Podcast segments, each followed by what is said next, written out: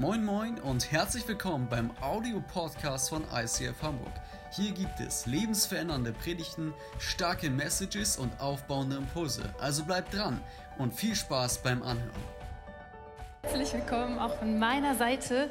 Ich habe gerade mein iPad nicht anbekommen. Das ist kurz bevor ich auf die Bühne kommen wollte ausgegangen. Und jetzt, der Andi hat das Passwort und Dankeschön, Andi. Einen herzlichen Applaus, meine Mann. genau. Wir gehen heute weiter mit unserer neuen Serie Walking on Water, mein Leben mit dem Heiligen Geist. Und ich erzähle euch am Anfang erstmal einen Witz. Und zwar ähm, ist da so ein Tourist, der erkundigt sich am See Genezareth nach dem Preis für eine Überfahrt. Und dann sagt der Verkäufer 80 Euro. Dann sagt er, was, das ist Wucher, 80 Euro, das ist viel zu teuer. Dann sagt der Mann, nein, nein, das ist nicht viel zu teuer. Über diesen See lief Jesus bereits zu Fuß. Sagt der Tourist, naja, bei den Preisen ist das ja auch kein Wunder. ich fand den lustig. Genau. Wir werden in den nächsten Wochen verschiedene Geistesgaben, die uns der Heilige Geist schenken kann und will und jedem Einzelnen manchmal mehr oder weniger zuteilt, anschauen. Und die Geistesgabe, die wir uns heute anschauen wollen, ist die Gabe des Glaubens. Und ähm, einen starken Glauben zu haben, der uns in schwierigen Situationen durchträgt, ich denke mal, das ist etwas, wo wir uns alle wünschen, gerade vor allen Dingen in der Situation, in der wir uns die letzten Monate, Wochen befunden haben, in schwierigen Zeiten, in herausfordernden, herausfordernden Zeiten. Ich denke, wir alle waren oder sind noch in dieser Situation mit Corona. Den einen oder anderen hat es mehr oder weniger auch aufgewühlt, durchgewirbelt, das Leben auf den Kopf gestellt. Bei mir ist es zum Beispiel die Situation mit, mein, mit meiner ja, Familiensituation, die Kids, den Job, den Haushalt, alles irgendwie immer wieder unter einen Hut kriegen zu können. Und ich fühle mich manchmal wie so ein Koch, der in der Küche steht und hier hat er eine Pfanne und da hat er eine Pfanne und versucht irgendwie, dass ja nirgendwo auch nur irgendwas anbrennt. Und ja, das sind einfach so Situationen, das klingt vielleicht jetzt so lustig, aber das kann manchmal wirklich Tränen verursachen, das kann uns richtig ja, hart rannehmen. Und da wünschen wir uns natürlich einen Glauben, der hält, einen Glauben, der uns durchträgt. Und ich glaube, der Glaube kann uns auch dann wirklich durchtragen. Er kann dazu führen, wenn wir ja, wenn wir den richtig entdecken, dass wir dann in schwierigen Situationen gelassener mit herausfordernden Situationen umgehen können, dass wir stärker sein können, dass wir mit unseren Familien besser umgehen können, mit unseren Lebenssituationen einfach besser klarkommen. In 1. Korinther 12, Vers 9 steht, wieder anderen schenkt Gott durch seinen Geist unerschütterliche Glaubenskraft. Und wenn wir die Bibel aufschlagen, dann können wir natürlich da auch immer wieder Menschen beobachten, wie die mit ihrem Glauben umgegangen sind. Mal mehr oder weniger gut, genauso wie bei uns auch. Und wir schauen uns heute mal so ein paar Personen an. Und die erste Person, das ist Abraham. Lasst uns mal schauen, wie Abraham damit umgegangen ist, als Gott ihn in seinem Glauben herausgefordert hat. Und Gott meinte so zu Abraham, ich habe dich zum Vorbild und Vater von vielen Menschen gemacht. Und das alles, weil Abraham Gott vertraute, dem Gott, der in der Lage ist, Tote wieder lebendig zu machen. Und Abraham glaubte Gott einfach so und ließ sich durch nichts davon abbringen, obwohl seine Situation mehr als hoffnungslos war. Gott hatte lässig zu ihm gesagt, deine Familie wird echt groß werden. Abrahams Vertrauen auf Gott war echt krass. Und das, obwohl er mit fast 100 Jahren schon ein echt alter Knacker war. Zudem war seine Frau Sarah eigentlich unfruchtbar. Sie hatte keine Kinder bis dahin. Abraham ließ sich durch nichts davon abbringen, auf Gottes Versprechen zu setzen. Sein Vertrauen war gigantisch und wurde in dieser Situation sogar noch größer. Das fand Gott total gut. Abraham war sich ganz sicher, Gott hält, was er verspricht. Weil Abraham dieses Vertrauen hatte, fand er Anerkennung bei ihm. Das war die Sophia. Erstmal ein Applaus für Sophia, die das alles selber gemalt hat und selber produziert hat. Danke, Sophia. Ich musste sehr lachen, als ich das gesehen habe. Voll süß. Genau, das war die Geschichte von Abraham, einem Mann, dessen Glaube stärker wurde, nachdem Gott ihm eigentlich nach menschlichen Ermessen Unmögliches anvertraut hat. Aber wieso hatte Abraham so einen starken Glauben? Wieso konnte der ähm, ja, einfach so ähm, ja, wurde der sogar stärker, der Glaube, weil Abraham vertraute Gottes Zusage. Wenn wir Abraham anschauen, sehen wir, er schaut auf das, was Gott ihm verspricht. Die Fakten und Umstände, in denen er steckt, die sind ihm irgendwie total egal. In Römer 4, 19, Vers 21 steht, Abraham war damals fast 100 Jahre alt und konnte keine Kinder mehr zeugen. Auch seine Frau Sarah war nach menschlichem Ermessen viel zu alt, um noch Kinder zu bekommen. Doch obwohl Abraham sich dessen bewusst war, wurde er in seinem Glauben nicht erschüttert. Er zweifelte nicht, sondern vertraute Gottes Zusage. Ja, sein Glaube wurde nur noch stärker. Er gab Gott die Ehre, fest davon überzeugt, dass Gott sein Versprechen erfüllen würde. Was können wir von Abraham abschauen? Erstens mal, er vertraute auf Gottes Zusage und zweitens, er gab Gott die Ehre. Und das ist etwas, wo wir auch machen können. Wir können Gott die Ehre geben, das haben wir heute Morgen gemacht. Wir haben geworshipped, wir haben Gott die Ehre gegeben. Und mir ist nochmal aufgefallen, wie viele starke Zusagen auch in so einem Worship-Text oder in dem Worship drin vorkommen, die wir immer wieder über uns aussprechen dürfen, auch die Zusagen, diese vielen guten Zusagen, die Gott über unserem Leben macht. Und wir müssen uns den immer und immer wieder bewusst werden, weil wir uns sonst in unserem Alltag total verlieren können. Und das können wir machen, indem wir zum Beispiel auch ja, wirklich eintauchen in, in die Ruhe, in die Stille suchen mit Gott, dass wir wirklich anfangen, uns Zeiten fest zu reservieren und fest in unserem Terminkalender einzutragen. Wir müssen uns das auch immer und immer wieder vornehmen. Ich weiß nicht, wie es euch geht, mir geht so. Mir das immer und immer wieder bewusst machen, dass ich diese Zeiten brauche, wo ich einfach meine geistlichen Ohren lernen, Gottes Stimme zu hören, wo ich ihn suche und wo er gute Zusagen oder seine Zusagen, die er auch über uns oder mich persönlich auch hat, zu hören. Es gibt Zusagen, die treffen für uns alle zu, aber es gibt auch so viele Zusagen, die Gott weiß, dass er sie uns sagen möchte, ganz persönlich, weil er weiß, in welcher Situation wir gerade drinstecken. Und ich stelle mir das immer vor wie so Geschenke, die wir uns jeden Morgen neu abholen können und die wir öffnen können die uns dann helfen, auch in diesen schwierigen, herausfordernden Momenten am Tag ja, durchzukommen. Das heißt, lasst uns einfach die Stille, die Zeit mit Gott suchen. Lasst uns auch Zeit verbringen in unseren Small Groups, auch wenn wir vielleicht keinen Bock haben, uns zum hundertsten Mal mit Zoom zu treffen. Das sind so Momente, die sind so wertvoll. Und ich habe das schon so oft jetzt erlebt in dieser Zeit, dass Gott so klar zu mir gesprochen hat, mir wirklich geholfen hat durch die Gebete anderer, ähm, ja, einfach wieder mein Glauben gestärkt wurde und ich einfach durch den Alltag, durch das durchgetragen wurde. Lasst uns eine weitere Person anschauen, eine Person, die eigentlich das gleiche oder eine ganz ähnliche Situation erlebt hat wie Abraham. Das ist nämlich Zacharias.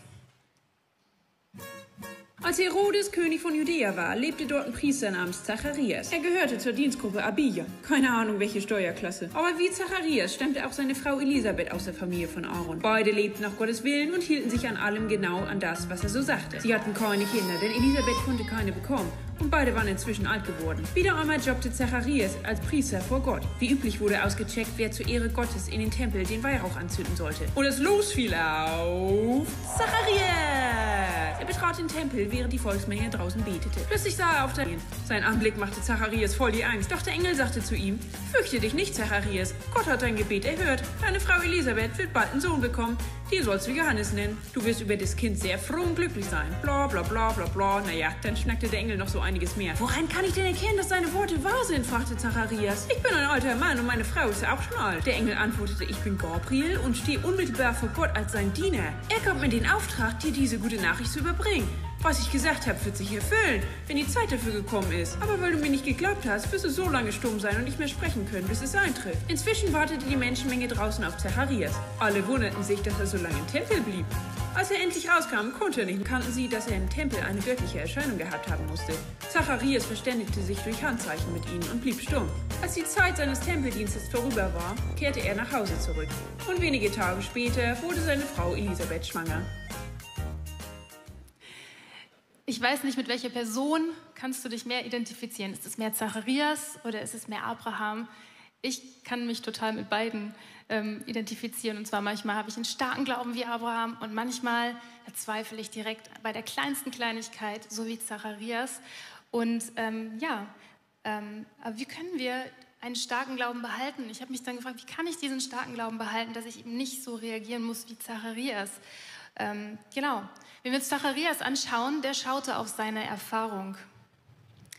Zacharias schaut auf seine Erfahrung und auf die Umstände und eben nicht auf die Verheißung, die Gott ihm gibt. Und ich finde es so krass, wenn man Zacharias anschaut, dann sieht man, irgendwie, er ist in diesem Tempel und da steht plötzlich ein Engel vor ihm. Und ich habe mir so vorgestellt, krass, das muss ein wirklich krasser Moment gewesen sein, so wie Maria, als plötzlich der Engel vor ihr steht und verheißt ihm gute Sachen von Gott. Einen riesen fetten Segen. Und Zacharias scheint irgendwie so verstopfte Ohren zu haben, dass er das überhaupt nicht mitkriegt.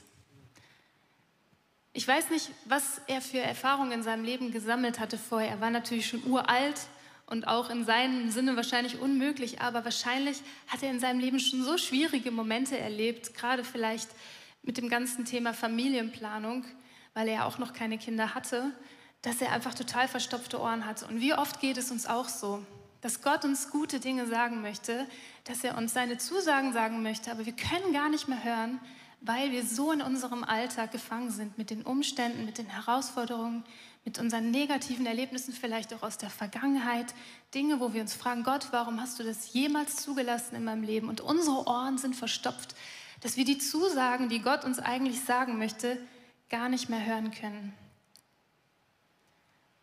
Lasst uns nicht erfahrungsorientiert glauben, sondern verheißungsorientiert.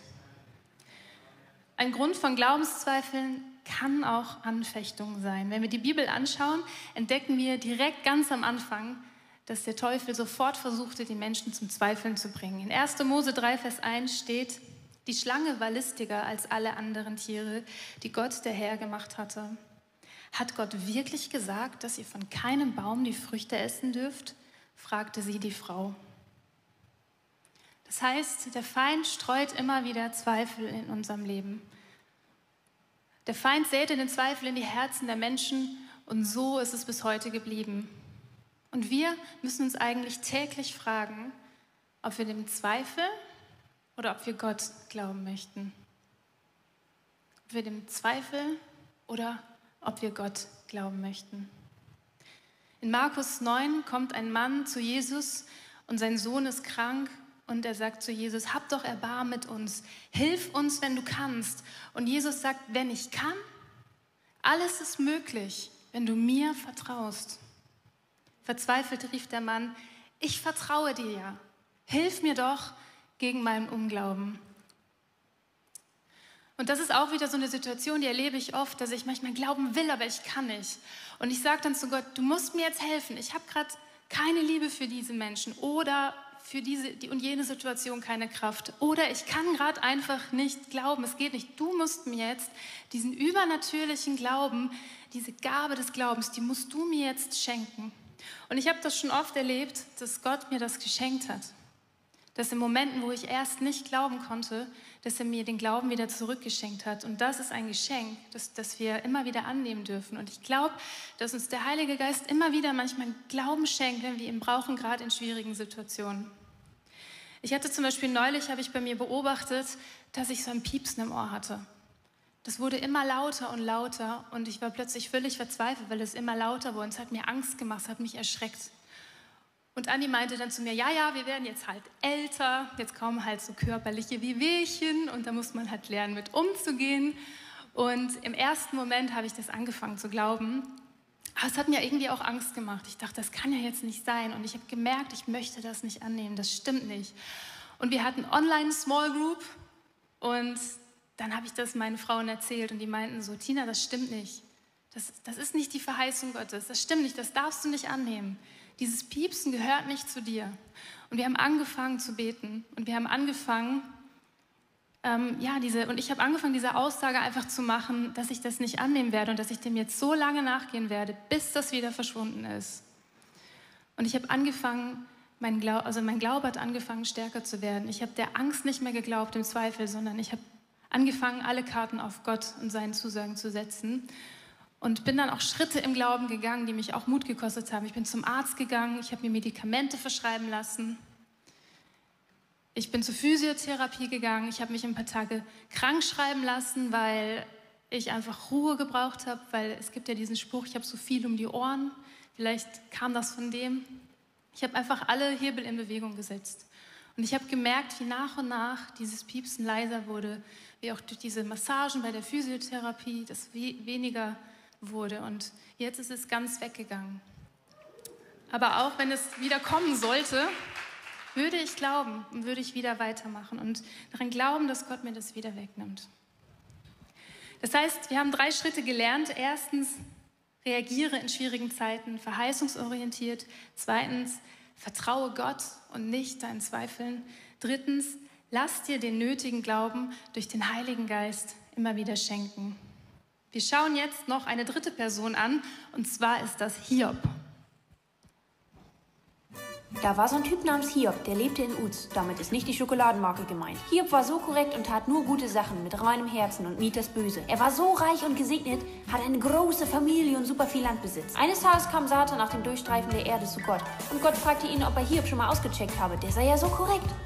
Und Satan meinte so, ja, das wäre ja auch kein Wunder bei dem Haus und Besitz, was Gott ihm gegeben hätte. Wenn das alles nicht wäre, dann wird das ganz anders aussehen. Und Gott sagte so, er darf ihm alles wegnehmen und zerstören, aber Hiob soll er nicht anrühren, dann werden wir sehen. Das ließ sich Satan nicht zweimal sagen. Und kurze Zeit später kamen die Boten nacheinander zu Hiob und sagten, dass seine Rinder, Eselinnen, Schafe, Kamele und Knechte genommen wurden. Dann kam ein weiterer Bote, der die Nachricht überbrachte, dass auch seine Kinder und sein Haus genommen wurden. Hiob war am Boden zerstört und betete zu Gott und sagte, der Herr hat gegeben, der Herr hat genommen, der Name des Herrn sei gelobt. Und Hiob sündigte nicht. Widersprach Satan mit Gott und sagte, dass Hiob bestimmt nachlassen wird, wenn er krank werden würde, sodass er leide. So geschah es, aber Hiob hielt trotzdem an Gott fest und sagte, wenn wir das Gute von Gott annehmen, sollen wir das Böse nicht auch annehmen?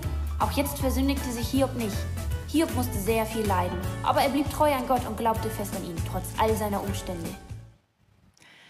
Hiob war ein Mann, der zu Recht überhaupt nicht verstehen konnte, warum Gott so viel Leid in seinem Leben zuließ und warum sein Leben so krass aus den Fugen geraten ist. Und als ich mir Hiob so durchgelesen habe, habe ich eine Stelle gesehen, die ist mir sehr ins Auge gefallen und habe bemerkt, dass Hiob so einen klassischen Freund macht, er und seine drei Freunde, die mit ihm da zusammen durch dieses Leid durchgehen und durchbeten. Und ich habe gemerkt, dass es ein Fehler ist, den ich selber total oft mache oder immer wieder ja, auf, in diese Falle tappe sozusagen. Und zwar steht in Hiob 16, 7, Vers 9, da sagt Hiob, oh Gott, du hast mir meine Kraft genommen, meine Familie und meinen Freundeskreis hast du zerstört, du hast mich gepackt, schon das soll meine Schuld beweisen. Meine Krankheit tritt als Zeuge gegen mich auf. Gott ist mein Feind geworden. Er fletscht die Zähne, zerreißt mich im Zorn und durchbohrt mich mit seinen Blicken. Hiob denkt, Gott ist schuld an seinem Unglück. Er denkt, Gott bestraft ihn. Er denkt, Gott ist sauer auf ihn. Und er stellt sich die Frage, warum lässt Gott so viel Unglück in meinem Leben zu? Dabei ist es nicht Gott, sondern der Feind. Der Feind kann es nicht ertragen, dass es da so einen Mann auf der Welt gibt, der anscheinend in Gottes Augen alles irgendwie richtig macht. Ein Mann, den Gott liebt und der Teufel versucht ihn einfach in allen Punkten, er nimmt ihm eigentlich alles weg, er ist die Familie, die Kinder und nimmt ihm alles weg und um zu sehen, dass er dann zum Schluss doch fällt. Und ich denke, das ist ein Fehler, den wir auch oft machen, dass wir denken, wir müssen uns gegen Gott dann stellen, wenn Dinge in unserem Leben nicht so laufen, wie wir das wollen. Wir denken, Gott lässt gerade Unglück in unserem Leben zu, dabei ist es der Feind. Der Teufel will nicht, dass wir Sieger sind. Er will nicht, dass unsere Familien gut gelingen. Er will nicht, dass wir Erfolg haben. Er will uns zu Fall bringen. Er will, dass wir versagen und aufgeben. Und er will zerstören. Deswegen lasst uns aufhören, in so Momenten gegen Gott zu sein, Angst vor ihm zu haben und ihn nicht zu verstehen. Denn Gott ist immer für uns, immer. Und lasst uns anfangen, wirklich seine Hand in diesen Momenten, in diesen Situationen, wo es kritisch wird, seine Hand zu ergreifen und ihn mit in unser Boot zu nehmen und ihn als unseren starken Halt in unserem Leben ähm, mit einzuspannen. Gott ist derjenige, der das große Bild hat über unserem Leben und der uns über alles liebt. Und ich habe so ein Bild mitgebracht von einem Löwen und das ja, stellt das für mich irgendwie dar. Wenn wir Gott an unserer Seite haben, dann haben wir so einen großen, starken Löwen an unserer Seite, der für uns ist. Und dann können wir auch mutige Schritte im Glauben gehen. Und ich mache dir Mut, fange an, fange an, deinen Glauben zu trainieren wie ein Muskel. Wenn wir ins Fitnessstudio gehen und an den Geräten trainieren, können wir ziemlich schnell sehen, wie unsere, unsere Muskeln größer werden, aber wir können auch ziemlich schnell sehen, wie sie wieder schrumpfen, wenn wir sie nicht trainieren. Genauso ist das auch mit dem Glauben. Wenn wir den trainieren wollen, dann ist es am besten, indem wir mutige Schritte gehen, indem wir unsere Komfortzone verlassen und etwas ausprobieren oder tun, was unseren Glauben neu herausfordert.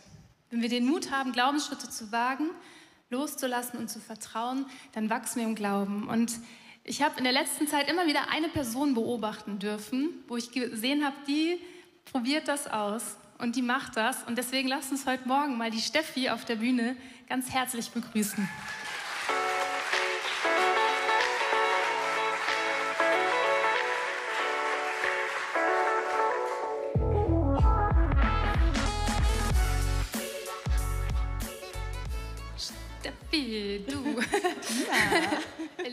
Wieder spannende, herausfordernde Situationen mit Gott. Bei einer durfte ich sogar live dabei sein. Was war das? Also deine letzte, ja, dein letztes Erlebnis mit Gott und ja. Ähm, das war für mich ein riesen Glaubensschritt, also für mich persönlich. Und ich glaube, und es fühlt sich so an, als wäre ich noch mittendrin in diesem Glaubenslauf. Und zwar ähm, habe ich in den letzten zehn Jahren, in denen ich Jesus immer besser kennengelernt habe, ganz viel Freiheit geschenkt bekommen und ganz viel Heilung erfahren. Aber es gab, und ich sage jetzt ganz bewusst, es gab noch diesen einen Bereich, wo ich sehr gefangen war.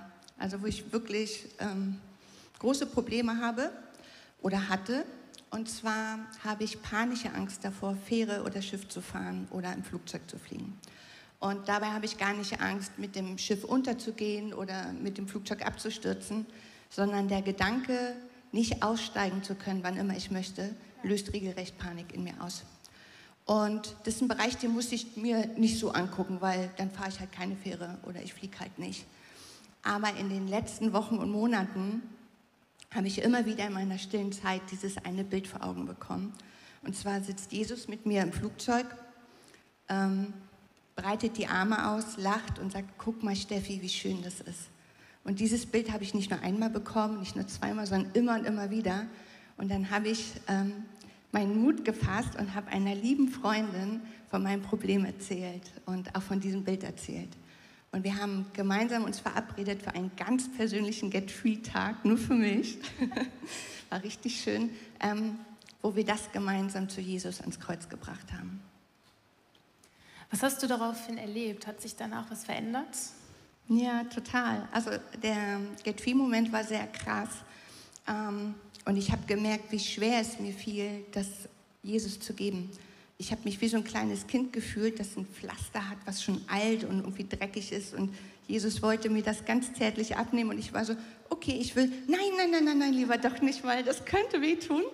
Ähm, und wir haben gebetet gemeinsam, meine Freundin und ich. Und ich habe mich dann entschlossen, Jesus zu vertrauen und zu sagen, ey Jesus, ich will dir das geben, ich, ich will frei werden. Und dann habe ich einen ganz, ganz großen Frieden bekommen und konnte es abgeben.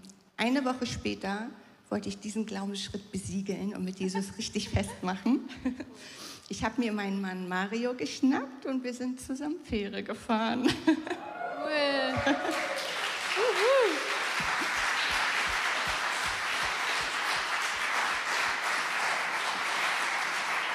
Und ich hatte keine Angst. Also es war auf dem Weg zur Fähre, war mir mulmig und ich dachte so, oh, irgendwie, wie das wohl wird. Und dann dachte ich, nein, Steffi, stopp. Hör nicht auf deine Erfahrungen, so wie du gerade gesagt hast, sondern glaube Jesus Verheißung. Und ich, ich habe es gespürt, es war so ein befreiender Moment, auf der Fähre zu sein. Ja. Und was ist denn, hast du einen nächsten Schritt, wo du sagst, das ist so der nächste Schritt, wo du im Glauben gehen willst? Ja. ähm, kurz nach diesem Fair-Moment ähm, habe ich das Angebot bekommen, in die Schweiz zu fliegen. Und ich tue es. So cool. Lass uns Steffi einen ganz herzlichen Applaus geben. Danke, Steffi, dass du uns deine Geschichte mitgeteilt hast.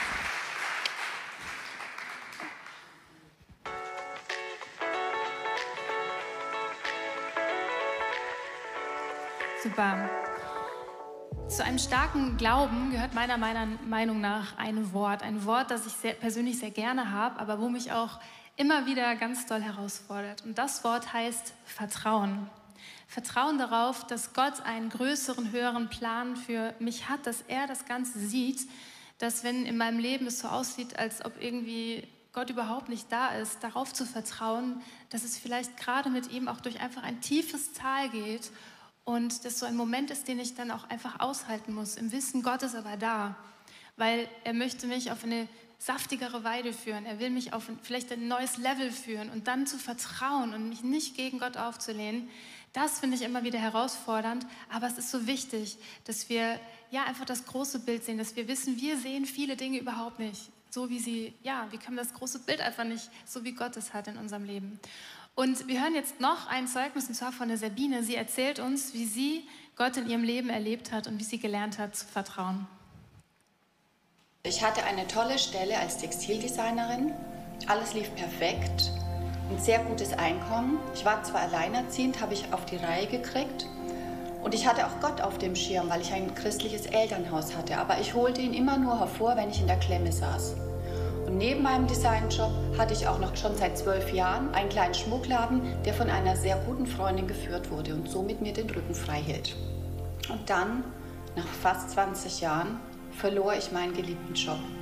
Meine Tochter ging nach Australien, ich war am Boden zerstört, fühlte mich wertlos und wusste nicht mehr, wohin mit mir.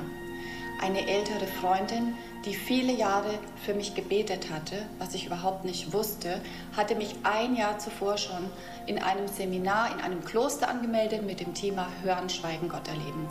Und nachdem ich nicht wusste, wohin mit mir, dachte ich mir, da gehe ich jetzt hin. Zwar sehr widerstrebend, aber ich ging hin und mir begegnete Gott. Ich hatte an einem Morgen einen Bibelvers auf einem Stuhl liegen, da stand, ich habe ein besonderes Abenteuer für dich geplant. Klammere dich nicht an das Alte. Vertrau mir, ich will nur das Beste für dich. Ich, dein Gott, gebe dir Zukunft und Hoffnung. Und mit dieser Gewissheit bin ich wieder nach Hause gefahren und wusste, dass nichts passiert ohne sein Einverständnis. Und ich wartete auf mein Abenteuer. Ja, Gottes Zeitplan ist anders als unserer. Ich hatte nur noch wenig Geld, genau genommen bis September und wurde wieder nervös. Ich war inzwischen in einem, in einem Jahr Zwangspause. Aber ab Oktober bekam ich einen so tollen Job in der gleichen Branche, mit noch besseren Bedingungen, mit mehr Verantwortung. Es war im Nachhinein eines meiner besten Jahre. Diese Erfahrung durfte ich mit Gott machen und dachte nicht, dass kurze Zeit später ein personeller und finanzieller Einbruch in meinem kleinen Schmuckladen passierte, der mich wieder völlig aus der Bahn warf. Von einem Monat auf den anderen verlor ich die Person, die den Laden führte und mir den Rücken frei hielt. Und wieder wusste ich nicht weiter. Und da zeigte mir Gott auf eine ganz andere Art, wie er versorgt. Er stellte mir eine junge Frau, die von ICF ist, zur Seite, voller Glauben, voller Vertrauen, Freude und Ruhe. Jesus gebrauchte sie, um mir klarzumachen, wie er tickt.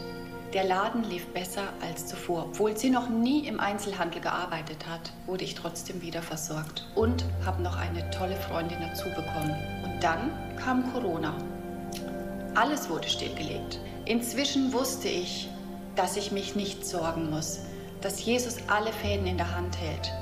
Natürlich hat man trotzdem Schreckensmomente, aber ich wusste, Gott versorgt mich.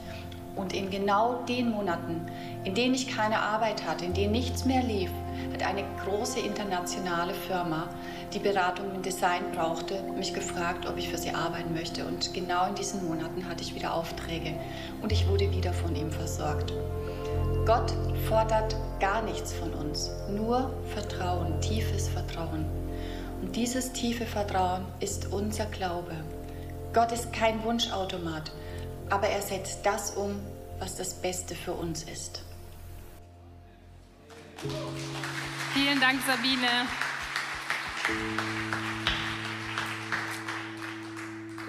Lasst uns anfangen, Abenteuer mit Gott zu erleben, so wie Steffi und Sabine das erlebt haben. Und lasst uns anfangen, raus aus Wasser zu gehen. Lasst uns anfangen, mutige Schritte im Glauben zu gehen. Hiob hat an Gott festgehalten, auch obwohl er in einer schwierigen Situation war. Und Gott gibt ihm zum Schluss alles wieder zurück. Gott segnet Hiobs Glauben und beschenkt ihn zum Schluss. In Hiob 42, 10, Vers 16 steht, als Hiob für seine Freunde betete, da wendete der Herr für ihn alles zum Guten. Er gab ihm doppelt so viel, wie, wie er früher besessen hatte. Alle seine Brüder und Schwestern und die früheren Bekannten besuchten ihn wieder. Sie aßen mit ihm in seinem Haus und trösteten ihn wegen des Unglücks, das der Herr über ihn gebracht hatte. Jeder schenkte ihm ein Silberstück und einen Ring aus Gold. Der Herr segnete Hiob von jetzt an mehr als zuvor. Bald besaß er 14.000 Schafe und Ziegen, 6.000 Kamele, 1.000 Rindergespanne und 1.000 Esel. Er bekam auch wieder sieben Söhne und drei Töchter. Die erste nannte er Jemima, Täubchen, die zweite Kezia, Zimtblüte und die dritte Keren Habbuch, Schminkdöschen. Im ganzen Land gab es keine schöneren Frauen als Hiobs Töchter. Sie durften mit ihren Brüdern das Erbe teilen. Hiob lebte noch 140 Jahre. Er sah Kinder und Enkel bis in die vierte Generation. So schön. Und wir hören jetzt ein Lied. Und ich möchte, dass wir vielleicht einfach mal aufstehen dazu. Und wenn ihr wollt, dann könnt ihr jetzt auch vielleicht während dem Lied noch einfach eure Hände nach vorne ausstrecken und mal so eine Schale formen. lasst euch heute Morgen einfach vom Heiligen Geist füllen, mit dem Maß an Glauben, den er euch heute Morgen schenken möchte. Und ich weiß nicht, in welchem Bereich du vielleicht deinen Glauben verloren hast oder dein Vertrauen auf Gott, dann bitte ihm, dass er dir das, dir das heute Morgen wieder zurückgibt, in dieses Gefäß reinkippt sozusagen. Bitte ihn auch darum, dass er dir vielleicht zeigt, in welchem Bereich deines Lebens du anfangen darfst, einen mutigen Schritt zu gehen. Das ist bei jedem anderen bei jedem anders. Und Heiliger Geist, du siehst jeden Einzelnen jetzt hier und zu Hause vor dem Bildschirm, wo auch immer wir gerade sind. Und du siehst, wie es uns gerade damit geht, was für ein Maß Glauben du uns gerade zugeteilt hast. Und ich bitte dich, Heiliger Geist, dass du jetzt kommst, dass du uns neu auffüllst mit Glauben, mit Vertrauen und dass du zeigst, in welchem Bereich wir einen mutigen Schritt im Glauben gehen dürfen. Amen.